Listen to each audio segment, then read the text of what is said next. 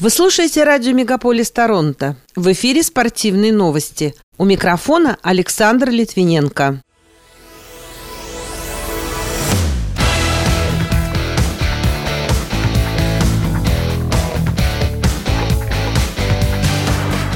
Женская сборная Канады выиграла чемпионат мира по хоккею. В список топ-20 защитников Национальной хоккейной лиги не вошел ни один российский игрок. Канадский тренер по фигурному катанию Брайан Орсер заявил о нежелании работать с россиянами. Главный тренер футбольной сборной России Валерий Карпин высказался о возможном выступлении команды на Евро-2024. А Александр Смоляр завершил сезон чемпионата автогонок Формулы-3 на десятом месте.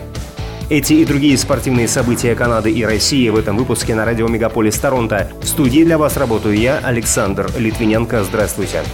Женская сборная Канады выиграла чемпионат мира по хоккею. В решающем матче они обыграли американок со счетом 2-1. В составе сборной кленового листа обе шайбы забросила Брианн Дженнер, отличившаяся на 30 и 31 минутах. У США за 21 секунду до конца второго периода забила Эбби Рок. Таким образом, женская национальная команда Канады стала чемпионом мира в рекордный 12 раз, а на счету Соединенных Штатов 9 золотых наград, сообщает Спортэкспресс.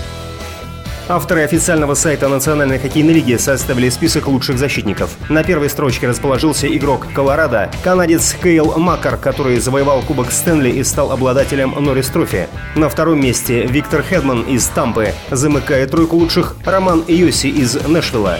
При этом в список топ-20 защитников лиги не включен ни один российский игрок, который завоевал Кубок Стэнли и стал обладателем Норрис Трофи. Добавлю, что новый сезон в НХЛ для канадских клубов стартует 13 октября. Первыми скрестят клюшки хоккеисты Торонто Мэпл Ливс и Монреаль Канадиенс. В этот же вечер отношения между собой выяснят Эдмонтон и Ванкувер.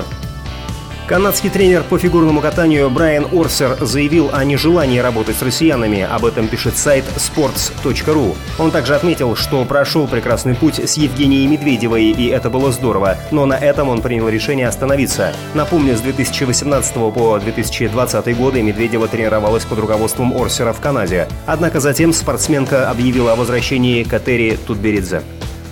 Российские фигуристы Анастасия Мишина и Александр Галямов ответили на вопросы о мотивации после отстранения сборной от международных соревнований. Они уверены, что мотивация исходит из конкуренции. Чем она выше, тем лучше. Напомню, Мишина и Галямов тренируются в группе Тамары Москвиной. На сегодняшний день являются бронзовыми призерами Олимпийских игр в Пекине в личном зачете. Также в их активе есть золото чемпионата мира и чемпионата Европы. Ранее тренер по фигурному катанию Александр Жулин назвал единственной мотивацией отстраненных атлетов атлетов денежное вознаграждение за выступление внутри страны. Он также заявил о потере целого поколения талантливых российских фигуристов из-за сокращения квот на чемпионат мира 2023.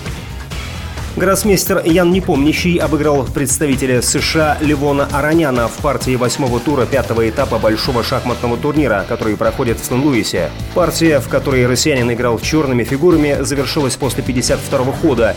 В другой партии француз Алиреза Феруджа победил американца Уэсли Сон.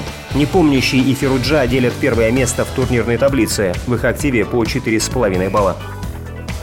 Сентябрьская аудиторская проверка деятельности РУСАДА является одним из шагов на пути к возвращению агентству статуса соответствия Всемирному антидопинговому кодексу. Восстановление РУСАДА в своих правах может состояться во второй половине декабря с окончанием двухлетних санкций, утвержденных спортивным арбитражным судом в конце 2020 года. 23 сентября в австралийском Сиднее состоится очередное заседание исполкома Всемирного антидопингового агентства, на котором теоретически могут быть обсуждены итоги прошедшего аудита аудита. Главный тренер сборной России по футболу Валерий Карпин высказался о возможном выступлении национальной команды на Евро-2024. По его словам, которые приводит издание РВ Спорт, лично у него пока нет никакого понимания, какое именно решение будет принято в УЕФА. Ранее определились соперники российских футболистов по ближайшим товарищеским матчам. В сентябре они сыграют против команды Киргизии, в ноябре выступят против сборной Ирана. Также в ноябре национальная сборная, возглавляемая Карпиным, примет в Санкт-Петербурге сборную Боснии и Герцеговины.